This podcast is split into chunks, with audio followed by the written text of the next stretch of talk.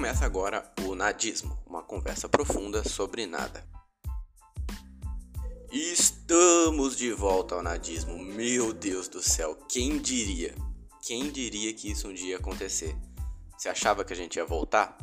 Eu não acreditei eu realmente achava que isso ia ser um bagulho que nunca mais ia voltar e que ia ficar eternamente em nossos corações, compreendendo apenas uma lembrança de tempos áureos onde muitos anos no futuro eu teria tanta vergonha de ter feito, assim como eu tenho vergonha de ter sido emo antigamente. Muita coisa aconteceu desde o último episódio que eu gravei. A gente tinha tratado por último aí um pouco sobre espiritualidade com o meu amigo Ivo. A gente teve um papo bem legal sobre como provavelmente teria se iniciado o senso de relígio aí na humanidade. Né? Hoje, claro, muita coisa mudou. Eu mesmo acabo tendo uma visão espiritual muito única e específica sobre as coisas, diferente muitas vezes das visões religiosas padrão que a gente vê por aí. Qualquer dia, talvez, eu grave um episódio falando sobre a minha visão espiritual da vida, do universo, da criação, do pós-vida, tudo isso que eu fui interpretando e analisando através das minhas vivências e dos meus estudos mesmo. Então, o que temos mais por aí acontecendo? Temos uma guerra acontecendo, né? As guerras são um bagulho que estão sempre aí no mundo. Desde que o mundo é mundo, desde que o homem é homem, existe conflito. E, na maioria das vezes, esses conflitos são motivados por território ou sexo, ou os dois. Né? Nosso amigo Freud mesmo dizia que o sexo é o fim principal para tudo na nossa vida. Se você acorda de manhã, é porque no final das contas você quer transar. Você tem que trabalhar para ganhar dinheiro para transar. Você tem que ter dinheiro para poder comprar uma casa, para ter uma moradia, para poder transar nela. Então, de acordo com a psicanálise, a pulsão sexual é a principal motivadora de todas as ações da vida. Mas voltando um pouco para a guerra, né?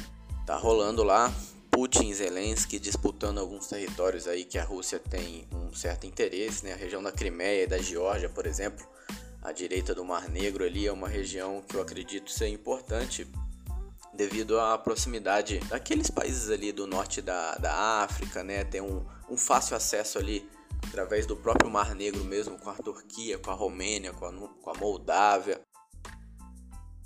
Desde o início da guerra, de, assim, do início assim, do, desse atual conflito que está gerando essa repercussão toda, né? Porque a guerra ela já está em conflito há muito tempo, há muito tempo mesmo, há muitos anos. Então, desde o início desse recente conflito, eu não quis muito me posicionar para ficar de lado A ou lado B. Eu acho que isso é uma questão que foge bastante da minha realidade, né? São países com culturas muito específicas, países com culturas muito diferentes das, da minha. E também toda história tem dois lados. É óbvio que eu não concordo com a postura da Rússia de bombardear áreas civis e também aquele Putin, mano. O maluco é ex-KGB, né, cara? O cara matou muita gente, torturou muita gente. É um ditador, tá no poder desde 1999. O cara monta em urso, pelo amor de Deus. O Zelensky também não foge muito. O cara é um ex-comediante que acabou virando presidente do país. É óbvio que a inexperiência política dele contribuiu muito para essa situação. E isso fica de lição para essa galera que fica querendo que o Danilo Gentili seja presidente do Brasil. Eu sou fã do Gentili, eu acompanho o stand-up dele há muitos anos, assisti o, o, programa dele desde que ele iniciou na Band com Agora é Tarde, agora tá com The Noite lá no SBT, eu assisto The Noite todo dia até hoje, mas eu não quero que o Gentili vire presidente do Brasil. E falando em Brasil, tivemos aí as nossas queridas eleições. Eita porra, festa da democracia, hein? Caramba, mano, foi um terror. Uh, como que era de se esperar, teremos Lula e Bonoro no segundo turno. É igual aquela cena do filme Cidade de Deus, onde o Zé Pequeno chega no menor e fala: e quer tomar o tiro na mão no pé? Pô, tamo aí, né? Mas enfim, teremos aí esse embate épico. Com certeza é o season finale da temporada 22 dessa série Brasil. Lula e Bolsonaro no segundo turno. Alguém imaginou um cenário diferente? Eu tinha certeza que isso ia acontecer desde que o Bolsonaro foi eleito em 2018. Ou você achava que o Padre Kelmon teria alguma chance de levar essa? Na moral, quem é esse maluco? Da onde que surgiu esse padre Kelmon? O que, que ele tava fazendo ali? O cara ainda teve 81.129 votos. Quem foram essas 80 mil pessoas que votaram no Padre Kelmon? Mano, e aquele debate da Globo? Meu Deus, foi uma vergonha, foi muito bom. O Bonner, coitado do Bonner, eu tava já afim de, de desligar a televisão, imagina ele que tava lá presente. Sobre o meu voto, primeiro que ele é secreto, né? E segundo que se você acha que no governo Bolsonaro realmente não tem corrupção nenhuma, eu sinto muito pela sua ingenuidade, hein, cara. Mas dia 30 tá aí e conforme nos garante a democracia, poderemos escolher nossos representantes por meio de sufrágio popular. Na minha opinião, lado A ou lado B, o resultado vai ser terrível de qualquer forma. Nesse um ano de ato aí que se passou, eu acabei vindo morar em Goiânia e estou aí desde então, né? Uma cidade muito boa, tem um clima agradável, um custo de vida ameno. Por mais que o pessoal daqui ainda reclame de calor, eu vim de Rondônia, né, mano? A galera não sabe mesmo o que é calor. Então eu curto o clima daqui, acho bem suave. Se você tá ouvindo esse episódio no dia do lançamento mesmo, então hoje é terça-feira, o fatídico dia em que nada acontece, o melhor dia possível pro nadismo. Nada como passar alguns minutos aí ouvindo alguém falando coisas que não vão agregar em absolutamente nada na sua vida. Você provavelmente poderia estar usando esse tempo para alguma coisa mais construtiva, mais produtiva. E como a terça-feira é um dia extremamente enfadonho, esses dias lá no trabalho era justamente numa terça que a gente estava pensando no top 10 dias da semana. A gente tentou colocar aí de primeiro a décimo lugar quais que seriam os melhores dias da semana em ordem de qualidade de vida mesmo. Os três primeiros lugares foram unânime, né? Sendo a sexta-feira aí como o melhor dia da semana, porque é um dia que você ainda vai trabalhar, então você tem aquele senso de se sentir produtivo, né? E você fica naquela expectativa gostosa de chegar sexta-feira. E amanhã ainda é sábado, olha que maravilha. Então, sexta-feira é o melhor dia da semana, seguindo consequentemente pelo próprio sábado mesmo. E o terceiro lugar ficou aí com a segunda-feira, você está surpreso, achou que a segunda-feira seria o pior dia da semana, está enganado. É o terceiro, porque ele obviamente não é tão bom quanto o sábado e domingo, mas você tem que acordar com aquele sentimento de vai começar mais uma semana, é mais uma oportunidade de ser produtivo, de progredir, ou de pelo menos não tentar atrapalhar a vida de ninguém, mais uma oportunidade de tentar ser melhor pior dia da semana a gente elegeu como o domingo. Eu vou explicar por que, que o domingo é o pior dia da semana. É justamente pela quebra de expectativa que ele vai tendo ao longo do dia. Você começa muito feliz, é o domingo, é o literalmente o dia de ficar de boa. Deus descansou no domingo. Então você também vai, né, fazer o seu.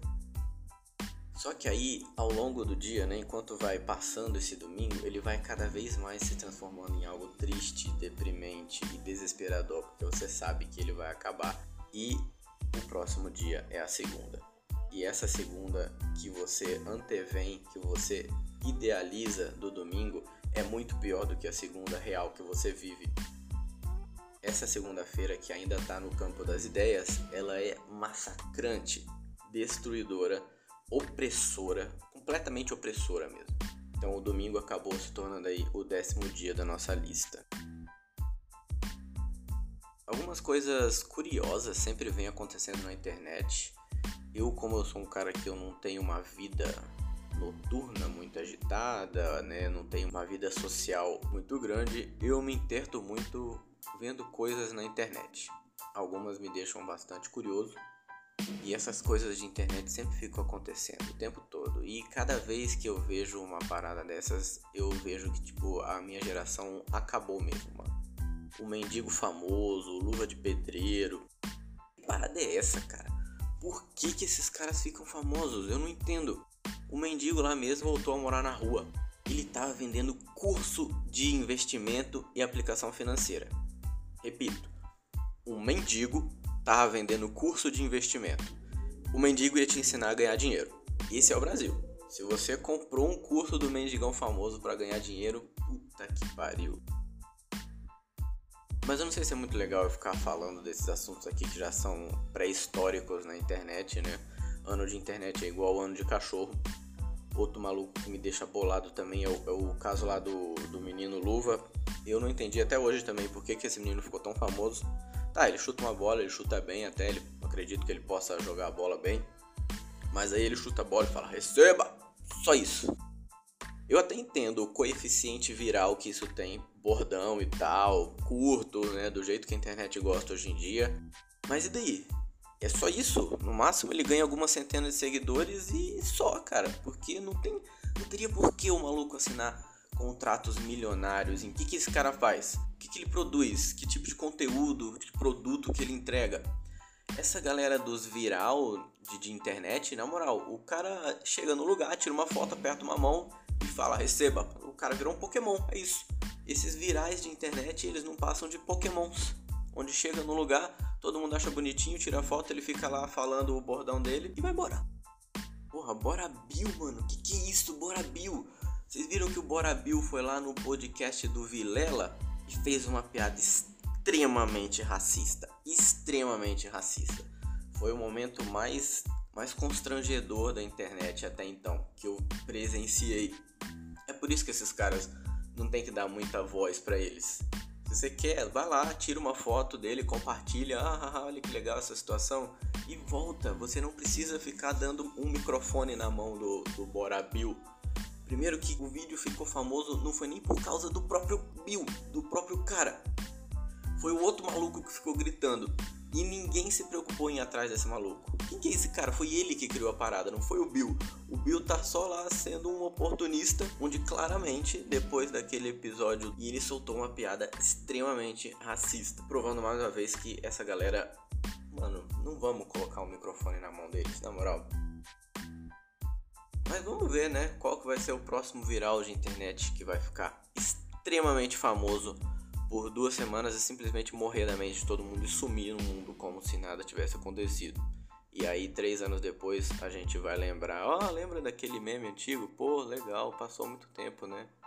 E aí, seu cachorro, como é que tá? Vai ser isso. Mas enfim, eu acho que tá bom já, né? Eu falei muita coisa à toa aqui, como sempre, trazendo reflexões bastante inúteis aí no, no seu dia a dia, algo que com certeza não é, não é exemplo nem proveito para nada, nem para ninguém.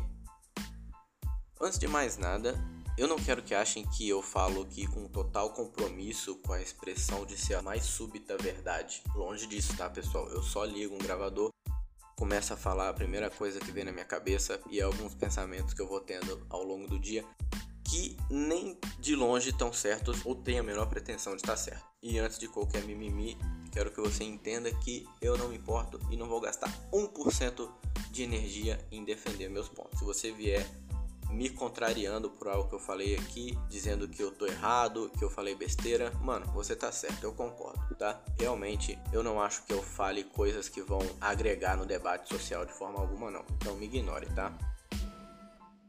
Esse programa aqui, ele tem muito intuito também de ser, além de uma forma de eu compartilhar as doideiras que saem da minha cabeça, a minha visão sobre as coisas que estão acontecendo ao meu redor e uma espécie de diário gravado pessoal aqui, onde eu boto para fora algumas coisas. Está sendo bem útil para mim.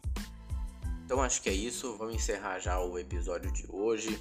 Não quero que você tenha a esperança de que na próxima terça-feira teremos outro episódio novo, porque né, eu fiquei um ano sem fazer isso aqui foi difícil voltar. Talvez seja difícil dar continuidade, né? Talvez eu lembre aí por que, que eu fiquei um ano sem fazer, tá?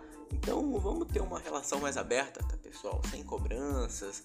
Quando eu sentir que, que tá na hora, que eu tô preparado, de repente, ó, pei, cai um episódio de nadismo lá no seu, no seu Spotify para você se divertir, tá? Então o que é inesperado é sempre muito mais gostoso.